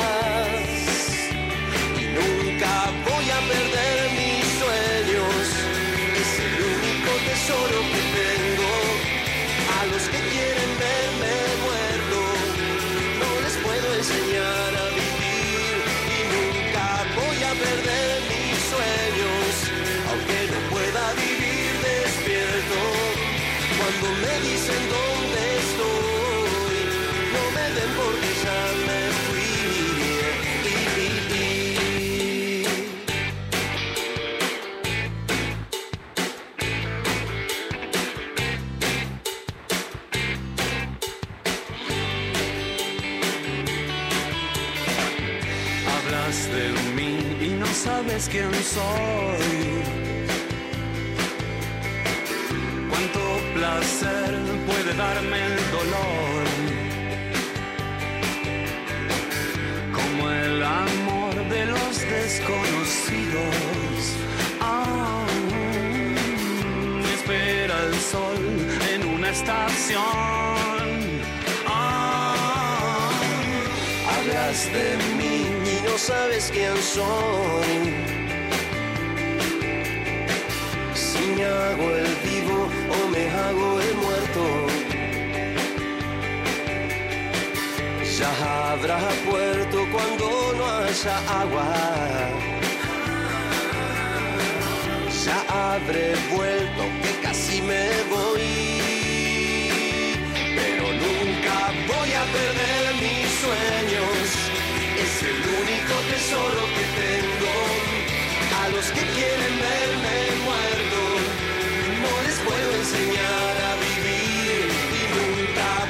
voy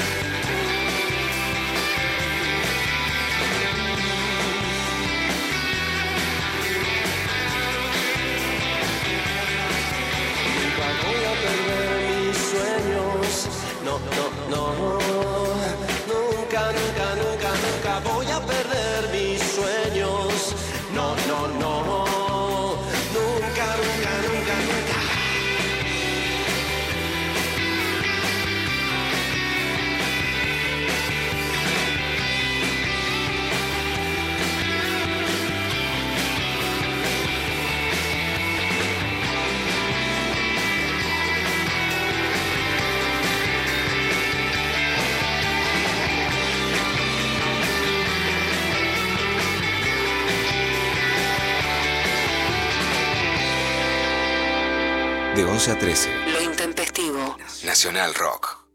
Estamos en Instagram. Nacional Rock 937. Espacio cedido por la Dirección Nacional Electoral. Es escuchar a los chicos, escuchar a sus madres y padres. Es decir, basta. Al que no le importa o no sabe que en la educación está el único futuro. Vengo a trabajar, trabajar y trabajar para que el medio millón de chicos que abandonó la escuela en la provincia vuelva a las aulas. Es urgente y es posible, porque vengo a ofrecer nuestra experiencia. Es Diego El Colo Santilli, Graciela Ocaña, precandidatos a diputados nacionales por la provincia de Buenos Aires. Lista 506, juntos. Los viernes a las 20. La Cotorra. Me propongo pensar y hacer pensar que las identidades travestis trans, todas identidades no heterosexuales, somos un elixir gigante preexistente a la conquista. De la mano de Susy Shock, voces trabas, voces disidentes, copa en el aire. La Cotorra. La novedad en nuestro continente es esta colonización winca heteropatriarcal que no solo trajo la cruz y la espada, sino el régimen de una heterosexualidad obligatoria. Viernes de 20 a 21 por 937 Nacional Rock. Hace tuya. Hace la tuya. Espacio asignado por la Dirección Nacional Electoral. Alejandro Biondini, diputado nacional por la provincia de Buenos Aires. Vota Frente Patriota, lista 312, lista A, primero la patria. Espacio seguido por la Dirección Nacional Electoral. En estas elecciones, vota verde. Lista 275, Partido Verde. Fabiana Zanuti y Daniel Bracamonte, precandidatos diputados nacionales, provincia de Buenos Aires. La noche. La noche se abre sin vuelta atrás. La frontera. Cruzando los límites marcados en mapas que ni existen. La frontera. Martes a sábados de 0 a 2 con Coco Frontera. Por 937 Nacional Rock. Hace la tuya. Espacio cedido por la Dirección Nacional Electoral. Soy Victoria Tolosa Paz y voy a trabajar para vos desde el mismo día en que me elijas como diputada. Porque si hay algo que valoramos después de lo que pasamos, es el tiempo. Es usar este tiempo para hacer lo que vinimos a hacer y no para otras cosas. Porque hay una gran diferencia entre nosotros y cualquier otro candidato. Nosotros no tenemos que esperar para cumplir lo que te digamos ahora. Estamos empezando a salir. Trabajemos para lograr la vida que queremos. Victoria Tolosa Paz, Daniel Goyán, precandidatos a diputados nacionales por la provincia de Buenos Aires. Frente de todos, lista 507, celeste y blanca. 11 39 39 88 88. Nacional Rock. Entrevista intempestiva. Fuera del tiempo están las palabras. Estamos en comunicación con Leonardo Oyola. Hola Leonardo, ¿cómo estás? Buen día. ¿Qué tal? ¿Cómo estás? Un gusto y muchos cariños ahí para Mariana, también para Luciana, para todos los que hacen el programa, para todas y todos los que hacen el programa. Un placer para nosotros compartir un ratito, una charla con vos. Este, todo, todo, todos significantes duros en tu biografía que estoy viendo acá. Naciste un 9 de julio, por ejemplo. Hay que cargar, digamos. No, Hay que car- fue una alegría, eso fue una alegría. Fue una alegría, pero igual, Día de la Independencia, te, te- un mandato de libertad que te la regalo. Era feriado, ya empezaba la- a las 24 los festejos, así que por ese lado vamos ahí. El 73, qué año también en este país. Y en, y en Isidro Casanova, ¿no? Que con, con todo lo que implica también en, en una sociedad de tanta injusticia social, eh, el haber nacido en el conurbano y el nada. También mucha de tu narrativa tiene que ver con eso. Déjame que te pregunte para empezar lo que seguro te han preguntado. Este, no quiero ser original, entonces, digamos, este, hablábamos recién fuera de aire, en este año y medio de pandemia, todo lo que está pasando, claramente la realidad imita alguno de tus libros. Claramente, esto podría haber sido el guion de un libro de Leonardo Yola, ¿o no? Y viste el axioma ese de la ley de Murphy, que este, la realidad supera la ficción. Creo que primero las y los colegas que escriben ciencia ficción se quedaron cortos.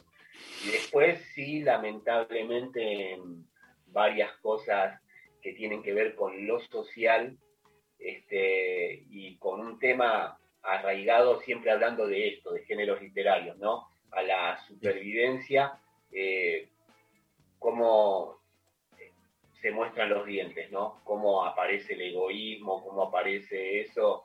Me parece que incluso en las ficciones más hostiles que yo escribí, he visto reacciones que, que daban chicas.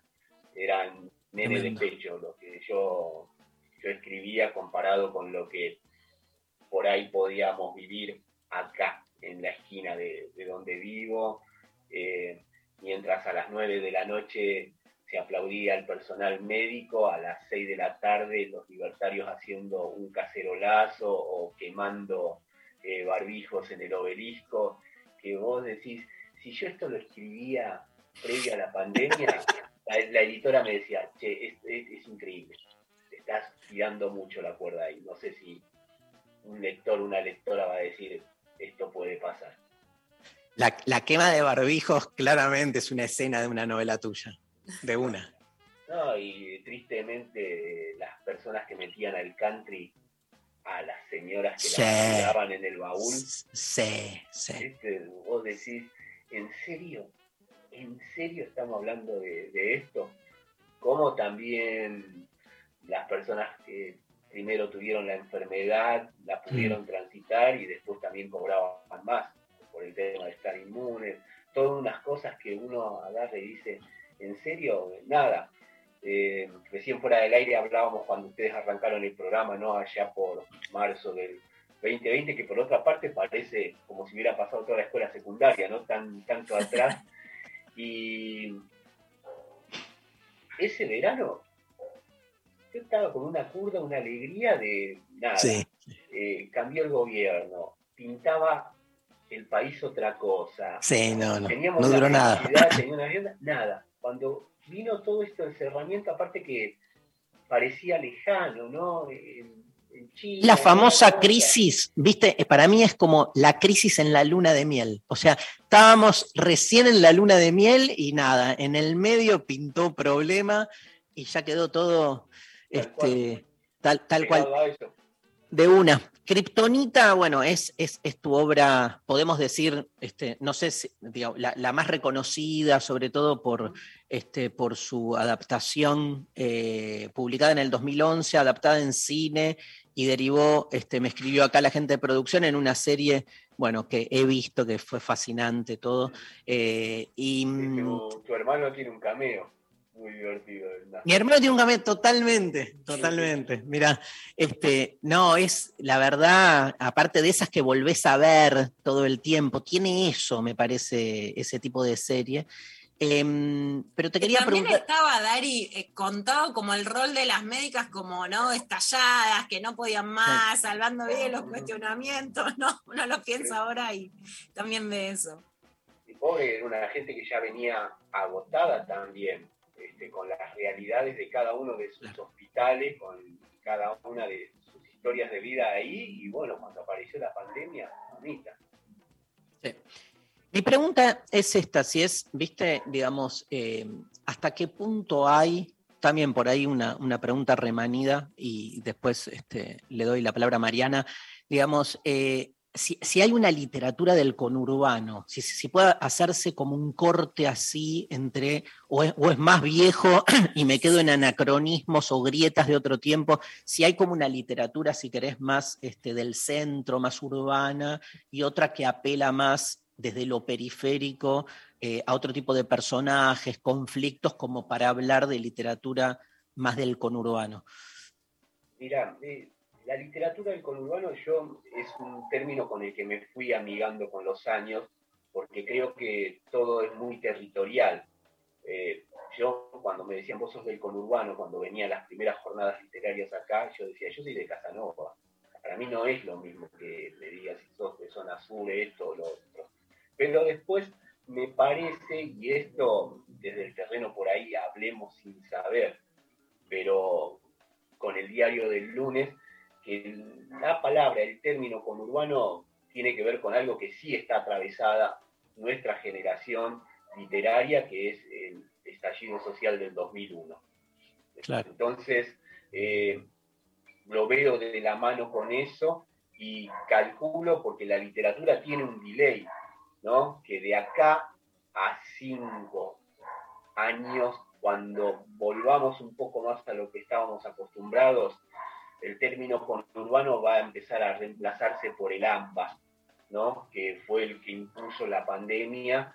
Increíble. Y bueno, también se va, se va a empezar a hablar de una literatura de, del AMBA y creo que este, es lo que corresponde también porque, bueno, va, va mutando, va cambiando constantemente como el lenguaje, ¿no? Entonces, Pero ¿habría del otro lado una literatura más elitista para vos?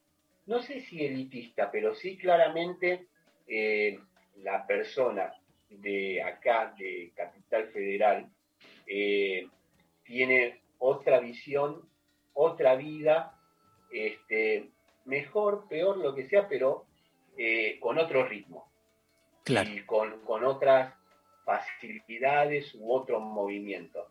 De por sí, un medio de transporte como el subte, que no Claro. exista de la General Paz para otros lados, ya también modifica las cosas. De el una. mismo concepto de barrio, ¿no? Eh, un barrio acá que, bueno, son muy diferentes, Boedo, de Villa Crespo, o Claro.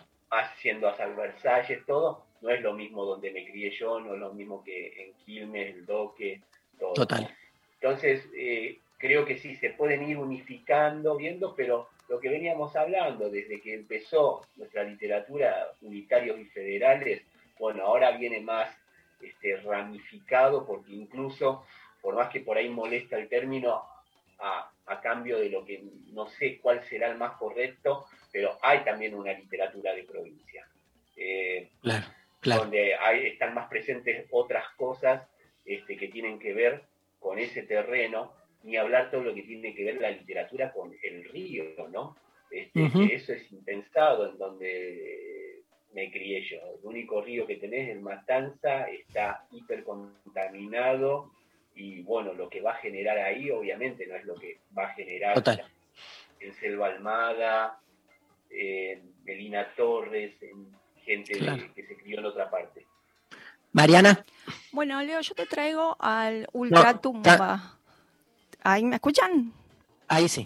Bueno, no, te quería trasladar a Ultratumba para que nos cuenten, nos cuentes un poco cómo nació la idea y cómo te sentiste en abandonar estos personajes en general masculinos atados a cierta tradición, ¿no? De, de comportamiento y de discursos, etcétera, etcétera. Y cómo, cómo incorporaste dos personajes femeninos, es el libro que estamos sorteando hoy, el ebook, y eh, estos dos personajes, la Oreiro y la Turca, que están eh, en dos, eh, son oposición, digamos. Una es guardacárcel, la otra es una persona que está detenida, entonces se da hoy una, la situación amorosa. Eh, no, ¿Cómo sentiste ese cambio de, de personajes? Quiero un libro, quiero un libro. Pero También. en- ahí en Ultratumba, bueno, en general es siempre como para no ponerte gordo en esto y no sentir que vas en piloto automático, eh, empezar a diferenciarte. Igual siempre entiendo que voy tocando eh, cosas que se parecen, pero ver dónde está el desafío.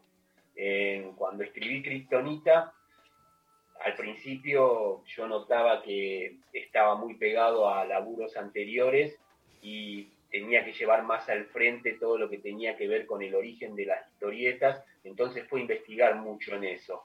Eh, Ultratumba había empezado llamándose Romero, era una novela en la que yo sabía que quería coquetear con todo el universo zombie y con el tema de las adicciones y en especialmente eh, el Paco. Y era una historia de dos amantes que me habían contado que pasó así en Lafe, este, que era un policía con un dealer.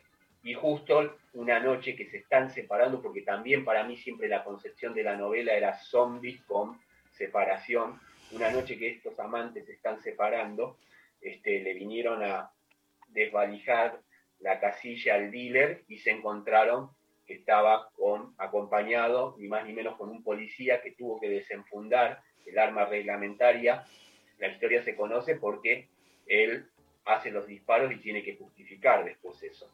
Entonces, para mí, toda esa acción tenía algo de horda zombie y podía jugar con eso, pero me quedaba solo en un relato. Incluso yo le iba a poner Romero por el apellido, es un apellido muy paraguayo, eh, era el apellido del dealer, y a la vez es el apellido de George Romero, entonces había todo un juego que había este, ahí con eso. En paralelo, desde el año 2011 me empiezan a llevar a talleres este, de narrativa y literatura rejas adentro. Entonces, esa experiencia empieza a calar hondo y veo que estaba bueno para ficcionalizar, cambiar de escenario y mandarlo a una unidad penitenciaria. Entonces, ahí averiguar si se daban situaciones así, relaciones así y todos los códigos. Pero cuando al toque también voy por primera vez a una uni femenina, yo ahí me doy cuenta de que el desafío estaba en contar eh, personajes femeninos. Ya había laburado una voz femenina eh, en una saga que escribía para una colección que este, dirigía Juan Sasturain y tenía como ganas de, ver eso. Ah. Y al entrar con las historias de vida de las chicas, eh, bueno, también de compañeros privados de su libertad, por primera vez también necesité volver y pedirles autorización y hablar de esto, de que se va a ficcionalizar y que no va a ser textual. Entonces, yo creo que Ultratumba, este, yo sí traté de conectar todo lo que pude con un universo femenino, pero para mí es una novela básicamente de separación, que todos los que hemos pasado por una separación de una pareja sabemos que el momento... Necesito ese libro. decía, es un es, eh, siempre se te embarra la cancha durante la separación. Entonces yo decía, bueno, encima es una separación entre amantes, que ya es todo un tema, separarse parece entre amantes y hay códigos, qué cuentan, qué no, todo. En el peor escenario posible para una historia de amor que es adentro de una unidad penitenciaria. Durante un montín y dale encima claro. listo, pero la verdad que ya desde el momento que te estás separando, ya desde el momento que te estás bajando la guardia para este, no tratar de pelear con la relación o te das cuenta que esa batalla ya es una batalla perdida o que no hay que darla o que la otra persona de verdad está de salida, este, ¿cómo, ¿cómo batallas todo lo otro que, te viene? Y esa era la idea con tumba me enganché con algo que es este, con el tema de, nada, de, tu presencia en cárceles, ¿no? Y hay muchos talleres de escritura en cárceles. Eh, y con realmente experiencias, por un lado catárticas, por otro lado terapéuticas, por otro lado expresivas en general. Pero digo, me quiero tomar de esto para preguntarte, porque también has dado talleres de escritura, viste que hay como una polémica sobre eh, la entidad del taller de escritura, pensando también en de qué vive un escritor, ¿viste? Que es que la, docencia es tan parte, pero esa dualidad de los que este, he escuchado, vos también seguro, tanta crítica al taller de escritura como, bueno, le hace creer a la gente que saben escribir, ¿viste? Y para mí, yo anticipo, es como una experiencia, digamos, primero de democratización de la escritura que me parece fascinante, y después nada, de, quién tiene el criterio, ¿no? También, que para establecer, digamos, a quién le es útil o no una experiencia de este tipo. Digo, soy muy pro talleres de escritura, este, más allá de esas críticas que las veo medio elitistas en algún punto. Sí, sí, son totalmente elitistas. Eh, en algún punto para mí esa es la verdadera grieta más que Buenos Aires, eh, el interior el tema del elitismo con lo que tiene que ver el conocimiento, con lo que tiene que ver el, saber. Eh, si yo estoy hablando en este momento con ustedes, es porque en febrero del 2003 inicié un taller literario con mi maestro, que fue Alberto Laiseca, y yo era un lector, alguien que le encantaba leer y que de repente por un amigo que quería hacer un taller pero no se animaba a ir solo y me, me chicaneó para que fuera, se me abrió una puerta que cuando empecé a escuchar después este tipo de polémicas, yo lo primero que decía, están hablando desde un lado que no conocen, que es en serio el del tallerista que puede formular, que puede acompañar un proceso en una persona con la escritura. Que es un combo, es leer y escribir. Eh, yo cuando me pongo a laburar con alguien, tenemos una charla previa, todo, y donde te das cuenta que no es una persona que no lee, decís, esto no va a funcionar. Claro. Entonces, eh, para mí es, eh, es, fundamental eso, e incluso ahora, por ejemplo, el año pasado con la pandemia, el shock que, que tuvimos todos y el de estar adentro y decir, bueno, asignatura pendiente, ¿qué se puede hacer? Hice un curso y lo sigo haciendo de poesía, porque yo fui siempre un lector de poesía, pero jamás me había puesto escribir poesía. Le tengo mucho respeto. Y me pudieron salir un montón de cosas que era el momento ahora o nunca. Y estoy contento de eso y de pensarlo. Pero, escúchame, Pedro Aznar sigue haciendo cursos, hace presentaciones y todo. Y cuando me preguntan, me preguntan quién es, qué ser filósofo, no sé qué, yo digo, filósofo o filósofa es todo aquel que en un aula, que además un aula es un espacio entre gente, genera provocativamente un diálogo en el cual hay una posibilidad de pensar desde una perspectiva diferente a la usual. Punto. Hay docentes de secundaria que son mucho más filósofos que gente con grandes títulos, grandes libros. ¿Por qué? Porque motivas a que suceda algo en esa relación con el, el estudiante, ¿no? Con la escritura es, es, es, tan obvio, pero bueno, hay tantas ganas también, tanta voluntad de poder, diríamos, ¿no? De, de, de generar esos cenáculos que no dejan de ser quintitas, tipo, este es el mundillo de los escritores, porque hay un mundillo, ¿no? Este, lamentablemente. Sí. En todas, me parece que en todas las disciplinas y en, y en, todos los ámbitos también de la vida. Y que el asunto está en, ¿es necesario? Sí, desde la profesión es necesario, pero está en el tema que nos interesa más. Este, sí. Pertenecer a ese mundillo o la historia que vos estás desarrollando, la historia que vos estás escribiendo. Entonces, eh, yo trato de corregirme ahora cuando me presento y digo que me dedico a escribir. Para mí fue un orgullo cuando puse en el pasaporte, cuando renové el documento profesión escritor. Pero después me doy cuenta que también hay todo un tema con soy escritor y la, la pose con respecto claro. a eso todo, pero es, bárbaro, sos escritor, escritor y trabajás de escritor, pero ¿cuándo escribís?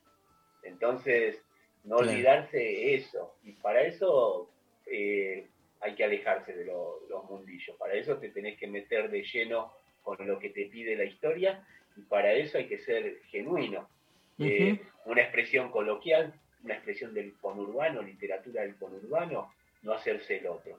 Eh, es, claro. es, así. ¿Qué, ¿Qué tenés para dar? ¿Qué es lo que te gustaba? ¿Qué tenías en tu prontuario? Y bueno, me parece que así como este, la pelota busca al jugador, las historias nos buscan a nosotros y uh -huh. la tenés que contar y lo mejor posible, con las herramientas que vos tengas, lo que quieras hacer. Che, se nos fue el tiempo, un placer enorme. ¿La pasaste medianamente bien? No, espectacular y bueno, eso, con, con ganas de en algún momento que nos dé la oportunidad de la vida de cruzarnos, de seguir oh, la, bebida espirituosa mediante. Y no, gracias por, por, este espacio. Y, por favor, la gente, la gente de producción, te cuento que armó un informe donde, bueno, está toda tu obra, cuentan todos tus datos biográficos, incluso lo de la ISECA, pero dice así, es hincha de Almirante Brown, sí. y ponen entre paréntesis este dato que no sé de dónde lo sacaron, parece que el equipo está por subir a la A por primera vez en su historia. Ni lo quiero mencionar. Ni lo quiero mencionar porque otra de dos cosas con respecto a la pandemia. primero que habíamos ascendido al Nacional B y que era lindo volver. Hola, ¿qué tal? Pandemia. Segundo, seguin- segundo a el actor Emilio Bardi y a mí nos estaban por declarar este, hinchas ilustres de Almirante Brown y nos iban a dar en el primer partido la, Ah. la toda la historia. Hola, ¿qué tal? COVID-19, coronavirus y ya saben el insulto. Pero bueno, nada, calladito. Calladito, sí, no yetiemos. Bueno, gracias, Leonardo, un gran abrazo. Bueno, pasó Leo Oyola por lo intempestivo. Nos vamos a la pausa escuchando los piojos, ¿sí? Verano del 92.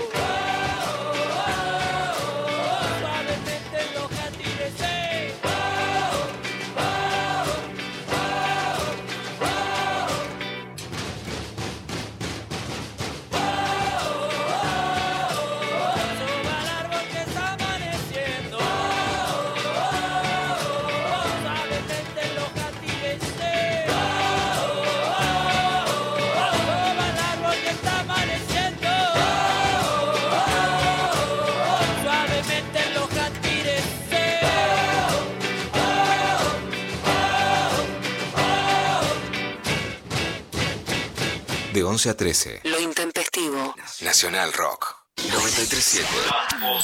Nacional Rock. Espacio cedido por la Dirección Nacional Electoral. Justicia y Dignidad Patriótica. Sergio Jesús Medrano, precandidato a diputado nacional por la provincia de Buenos Aires. Lista 323. Abren un paréntesis en medio del día. Hola. ¿Qué tal? Y la terna locutora más aguafiestas Ah, del bueno. 2021. Perdón, perdón. No me lo merezco. No lo quiero, no lo quiero, no lo quiero. No, no, no dije nada. No salvé vidas. Lunes a viernes de 13 a 16. Calu Bonfante, Diego Ripoll, Nati Carulias. Hola, ¿qué tal? Es el día del actor. Y justo es el cumpleaños de Joaquín Furriel, que me parece de las mejores actuaciones que tiene el reino. Eh, fue uno de los que más me gustó. No sé. es bueno, es bueno, ¿Qué es te pareció? Sí, el bueno, por ahí no se ve lo que hace el extra. Y Claro. Furriel, como es un protagónico. Y el apuntador, el Claro, apuntador de el Furriel, es el que se tiene que yo El iluminador no reconoce Eso, nada. Y sin la luz no hay, no hay cine, señores. Soy yo. Sí, así, así soy yo. Te destrozo Me todo gusta. minuto. Les pido mil disculpas. También sé que es polémico y que por ahí, como soy tan exagerada en todo, eh, queda mal. Divertirse la tarde está asegurado. Hola, ¿qué tal? Hola, ¿qué tal? Por 937. Nacional Rock. Hacé la tuya. Mensajes de audio al 11 39 39 88 88. Llegó el siguiente mensaje a través de WhatsApp. Qué emoción escuchar la Mariana en el intempestivo. Qué hermosa familia han creado y todos nos sentimos un poco parte de ella. Grande, collante. Es collante, collante. Amo. Te llaman eh, por el apellido Mariana Mari, porque la Mari, La Mari. la Mari es Mari, ahora le vamos a decir la collante. Ahí está. Ya está. Qué equipazo que tenemos, ¿eh? La verdad que sí. ¿Qué pasa? Mirá este Zoom. Lali, Eva, Pablo, Marian. La collante, Bueno. la collante, porque el, el Mari me parece. Marian. Ah, Marian está Marian, sí, Marian. Marian, sí, Marian. Marian, bueno. Nue- Nuestro, nuestro recuerdo eterno para Sophie Cornell, obvio. Obvio. Obvio. Siempre entre nosotros. Eh, un eh, audio, ¿escuchamos? Dale. Audio. Hola, dale. buenos días. Cumplo la mitad de la consigna, si me permite nada más. Eh, mi kriptonita es que River se haya ido a la B. Bueno, un abrazo para todos. Fue un golpe bajo en este. González no escuchó. Ni, no, no, ni, ni aparece, ni lo escuchó Pablo. Ni lo escuchó Pablo. Otro, otro. Ah, eh, quiere Ah, ah, quiere hablar. sí, que hable, que hable. Que hable, que Que hable, hable, que que hable, hable. que hable. Una fecha, 9 de diciembre. Chao, te mando un beso. Porque no le ganaron la River Boca, claro, le ganaron la Libertadores. Pero me parece que es, es de tu equipo, Pablo, que está diciendo que eso es su debilidad. 9 de diciembre. Siempre hay que recordarlo.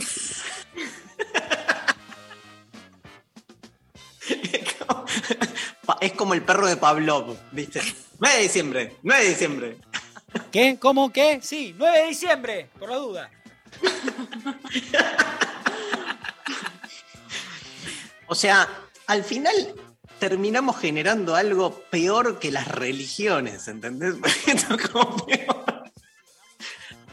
Escuchar al otro, ¿qué era eso? No ¿Qué era eso? Tanto predicar el Poneme- otro. no. Total. Otro audio. Ah, intempestives. ¿Cómo les va? Em, soy Ine. Bueno, que está difícil. Mi kriptonita es la culpa familiar. Ah, Retomando un poco lo que decía el oyente de, la interpretación, yo la interpreto como esto, o sea, mi punto débil que sé que caigo siempre y, y me daña es la culpa familiar, sobre todo cuando la familia te pide que esté y vos no tenés un pito de ganas, o cuando mi sobrina, mi única sobrina de tres años me dice, ¿por qué te vas? No, es que es cosa difícil, loco, qué cosa difícil. Bueno, les mando un abrazo enorme. Gracias, Inés. Un abrazo para vos. Yo creo que no, no hay consenso acerca de qué significa la kriptonita.